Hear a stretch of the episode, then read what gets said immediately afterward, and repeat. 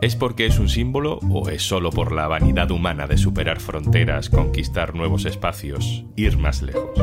¿Es solo una carrera nacional, una batalla de supremacía geopolítica o también es ahora un negocio?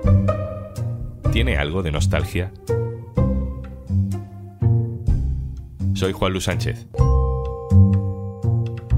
Hoy en un tema al día, ¿para qué sirve viajar a la Luna?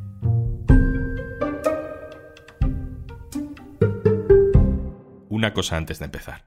Hola, soy Juanjo de Podimo y como cada viernes, al final de este episodio te recomendaremos un podcast o un audiolibro para escuchar durante el fin de semana. Recuerda que si entras en podimo.es barra al día, tienes 60 días gratis.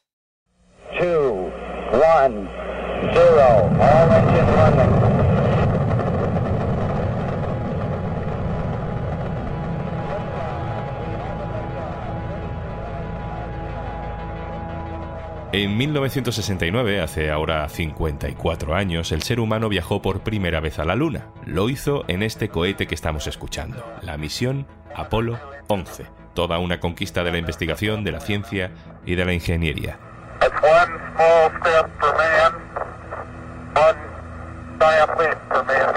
Después de aquel pequeño gran paso para el hombre y para la humanidad, hubo otras cinco misiones tripuladas a la Luna. La última vez fue en 1972 y desde entonces, nada. Ninguna persona ha vuelto a pisar la Luna.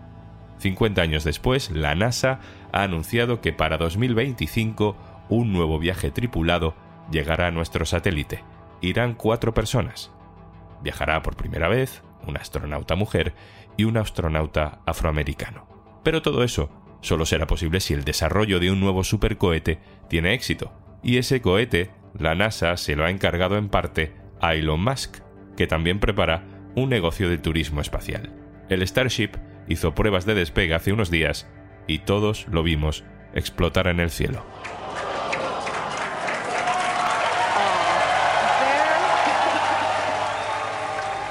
Aún así, la sala de máquinas acabaron aplaudiendo. Lo seguirán intentando. ¿Por qué?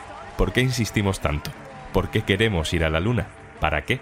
Se lo preguntamos a Jesús Martínez Frías, que es geólogo planetario, astrobiólogo e investigador del Centro de Investigaciones Científicas. Hola Jesús. Hola, ¿qué tal? Es la primera vez, al menos en mi generación, que vamos a ver algo así. Supongo que nos preguntaremos lo mismo en 2025 que se preguntaron eh, aquellas personas delante de la televisión en 1969, ¿no? ¿Cómo es la luna? ¿Hay arena? ¿Hay piedras? ¿Hace frío? ¿Hace calor? Eh, no hace viento, ¿no? Sí, la luna tiene unas temperaturas eh, muy extremas, ¿no? No hay viento, obviamente, porque no tiene atmósfera eh, la gravedad es mucho menor que la de la Tierra, eso lo vemos en, las películas antiguas, lo vemos como parece que van saltando, que pueden saltar perfectamente, pueden manejar eh, objetos mucho más pesados, pero la Luna es un ambiente totalmente hostil. Nosotros necesitamos de alguna manera tener habitáculos en los que podamos reproducir las condiciones de habitabilidad de nuestro planeta. Pero eso lo vemos también en un avión, es decir, cuando, cuando vamos volando, vamos a 60 o 70 grados bajo cero, en una cápsula en el aire, eh, sin sustrato sólido, y podemos ir durmiendo leyendo el periódico, ¿no? Es decir, que lo hemos hecho en la Antártida, ¿no? Que, o en el Ártico y en la Estación Espacial Internacional, es decir, que lo podremos hacer en la Luna. Lo que ocurre es que, claro, no hay oxígeno, la gravedad es mucho menor, la temperatura es tremenda, los cambios que existen. Eh, no es fácil. Lo que se llaman las EVAs, ¿no? Los viajes extravehiculares que se han hecho en la Luna, me parece que no han llegado a las 30 horas en total en cada uno de los viajes, ¿no? Porque además es que em, estás expuesto a la radiación cósmica. Es decir, que es un lugar complejo y difícil donde estar, ¿no? Jesús, después de todas esas misiones, hemos dicho que fueron seis tripuladas, pero desde 1972 mm, no eran tripuladas, pero sí había más misiones. Después de todo eso, ¿qué conocemos de la Luna? Bueno, la verdad es que tenemos ahora un conocimiento muy profundo de nuestro satélite. Conocemos cuál es la composición de la corteza, del manto en algunas ocasiones también, porque hay información sobre la petrología y la geoquímica mantélica lunar en algunos casos, pero sobre todo de las cortezas lunares. Pero lo que sí sabemos es que tenemos una distribución composicional en lo que se llaman las, las zonas oscuras. Tenemos unas composiciones fundamentalmente basálticas y en las zonas claras, en las zonas más iluminadas, de mayor albedo, pues tenemos unas rocas de otro tipo. Las zonas más interesantes para la futura habitabilidad humana parecen ser las zonas de los mareas lunares, las zonas de los basaltos. Es decir, que disponemos de mucha información. Las misiones Apolo trajeron más de 380 kilos de, de rocas lunares y conocemos cuál es la distribución de los recursos principales para los futuros asentamientos que serán probablemente en el Polo Sur, en la zona de la cuenca de Aitken. ¿Y qué aplicaciones prácticas tiene todo esto que me estás contando? La Luna, por ejemplo, nos ha proporcionado nuevos minerales que antes no conocíamos, ¿no? como la pirosferroita o la armalcolita. Son minerales totalmente eh, nuevos que no existen en la Tierra o solamente existen de manera anecdótica.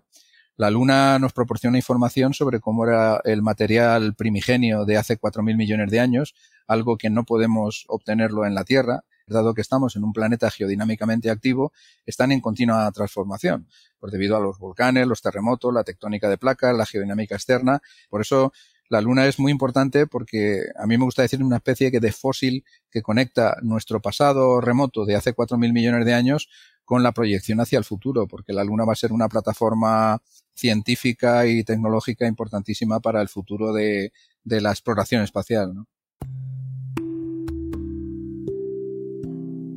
Antes de poder lanzar a seres humanos hacia la Luna hay años de investigación y de preparación, un proceso muy largo de investigación, de desarrollo científico, tecnológico.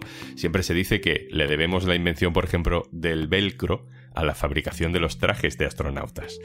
Además de ese ejemplo tan popular, le he querido preguntar a mi compañero del diario.es, Toño Fraguas, qué otras aplicaciones prácticas y cotidianas tienen cosas inventadas, en realidad, para la carrera espacial. Hola Juanlu. Bueno, eh, las misiones, eh, estas carísimas a la Luna, nos dejan muchísimos avances que luego notamos en la vida cotidiana. Em, a veces son descubrimientos e inventos, o a veces son mejoras de, de invenciones que ya existían previamente. La carrera espacial, por ejemplo, ha hecho que mejorase muchísimo la comida liofilizada o deshidratada. Antes existía antes previamente, pero el menú se amplía muchísimo gracias al espacio, con la fruta deshidratada y otras. Es decir, la dieta de los astronautas enriquece y luego eso llega a nuestras tiendas, ¿no?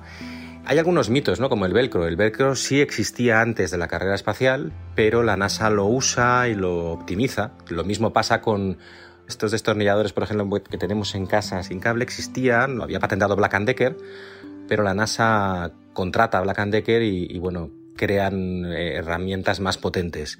Sí que es netamente imputable a la carrera espacial, por ejemplo, eh, el aspirador, el aspirador sin cable, este que tenemos en casa para recoger las migas.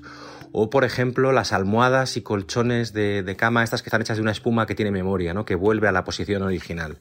Hay cosas menos cotidianas, ¿eh? pero que son muy importantes. Por ejemplo, los bomberos. Los bomberos llevan trajes que aguantan temperaturas de más de mil grados y son trajes como los de los astronautas, o las máscaras que llevan los bomberos cuando entran en un lugar lleno de humo, ¿no? donde no hay oxígeno. Y por supuesto, las células solares de silicio que hay en los paneles solares de los edificios. Esto sería inexplicable sin los satélites ¿eh? del espacio.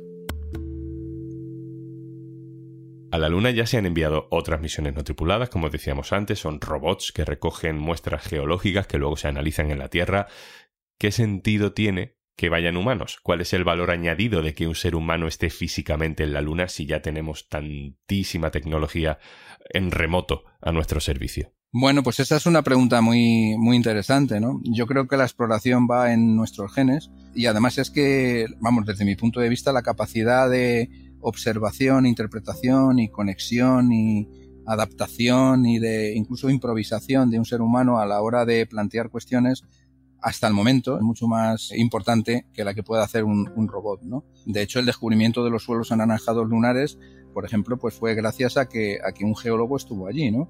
Y esos suelos anaranjados están resultando ser importantísimos porque sabemos que tienen ilmenita, que es un óxido de hierro y titanio, que fue Harrison Smith el que los descubrió, ¿no? Y muchas veces esa capacidad de conectar puntos aparentemente inconexos, ¿no? Y a veces pues con muy poco tiempo de observación podemos obtener muchísimos datos. ¿no? Estas misiones tienen muchísimos años de preparación, mucha inversión. ¿Acaba siendo rentable de alguna manera? Bueno, los retornos son tremendos, retornos en conocimiento y retornos indirectos se multiplican hasta por 10 y hasta por 20 la inversión en patentes y modelos de utilidad. Y en los retornos en conocimiento, pues eh, es el valor de lo que es el conocimiento sobre nuestro contexto, ¿no? Nuestro contexto vital, ¿no? Si ponemos en contexto que en una misión de este tipo, en la que, bueno, pues eh, la misión de, la Artemisa 5 a, a 9 está prevista para el 2026-2030, ¿no? Para ese rango pero participan cientos de científicos, de ingenieros con formación de personal investigador, con becarios, con una trayectoria y un progreso temporal en el desarrollo del conocimiento a lo largo de decenios, pues que tiene un valor incalculable, ¿no? Desde el punto de vista instructivo, educativo, ¿no? Pero es que una misión, por supuesto, cuesta dinero, pero si la ponemos en contexto, pues cuesta como dos superproducciones de Hollywood, ¿no?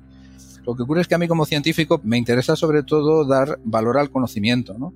Porque el conocimiento es cultura, es decir, la cultura no solamente los clásicos o la escultura o la pintura o, o la música, ¿no? Yo creo que la ciencia también es cultura y ese progreso en el conocimiento tiene un, un valor per se, ¿no? Tiene un valor en sí mismo. Por supuesto, los retornos indirectos lo son también, porque la NASA multiplica por 10 y hasta por 20 algunos de las inversiones, eh, es decir, que no es un gasto, es una inversión, ¿no? Nosotros, si queremos entender quiénes somos y de dónde venimos, no podemos hacerlo solo explorando las rocas de la Tierra, sino que tenemos que acudir a los meteoritos, a las rocas de la Luna o incluso a las rocas de Marte, que forman parte del contexto planetario de los planetas terrestres y nos proporcionan también una información que a la hora de realizar planetología comparada nos permite comprender mejor pues eh, de dónde venimos, por ejemplo.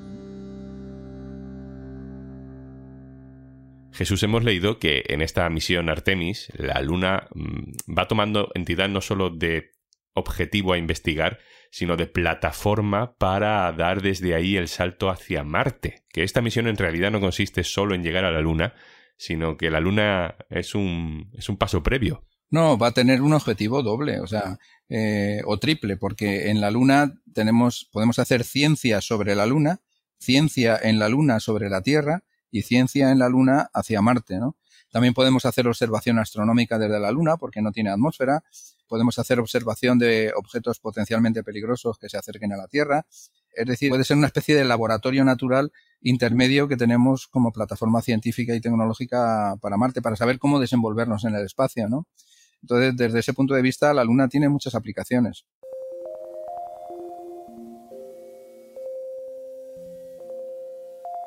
Jesús, la última. Mm, ¿Crees que volveremos a ver las tensiones de la Guerra Fría? Es decir, Estados Unidos vuelve a liderar esa carrera por llevar seres humanos a la Luna.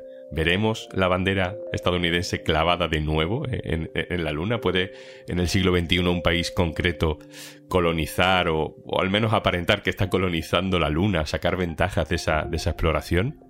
Bueno, pues esa es una pregunta muy importante, ¿no? Porque, bueno, no, solamente está Estados Unidos, ¿no? Quiero decir que ahora eh, hay una especie de guerra fría también diferente eh, pero con China, ¿no? Que es, yo creo que es el actor principal. Aunque ya el espacio se ha abierto a la humanidad y la humanidad hacia el espacio, ¿no? Ahora está la India, está Roscosmos, está la Agencia Espacial Europea, incluso Iberoamérica, están los agentes privados también participando de manera protagonista y tenemos el Tratado del Espacio Ultraterrestre que tiene que ser actualizado, ¿no?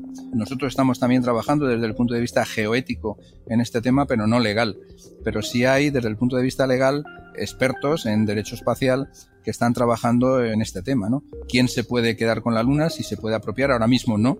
Ahora mismo nadie se puede apropiar, sino que pertenece a toda la humanidad, pero sí se pueden utilizar, ¿no? Sí se pueden extraer y utilizar.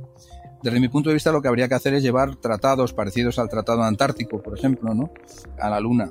Pero está todo en ebullición. Quiero decir que esta pregunta es muy importante porque estamos siendo pioneros en este tema y hace falta una regulación a todos los niveles. ¿no? En Naciones Unidas hay unas comisiones de expertos que están abordando estos temas y yo creo que se está abriendo absolutamente el espacio a todo, ¿no? al derecho espacial, a la medicina espacial, al periodismo espacial, a la política espacial y todo esto es algo que está arrancando ahora y que debemos ser muy cuidadosos a la hora de desarrollarlo, no solamente desde el punto de vista de la NASA de Estados Unidos, sino también de otros países, incluso de los agentes privados.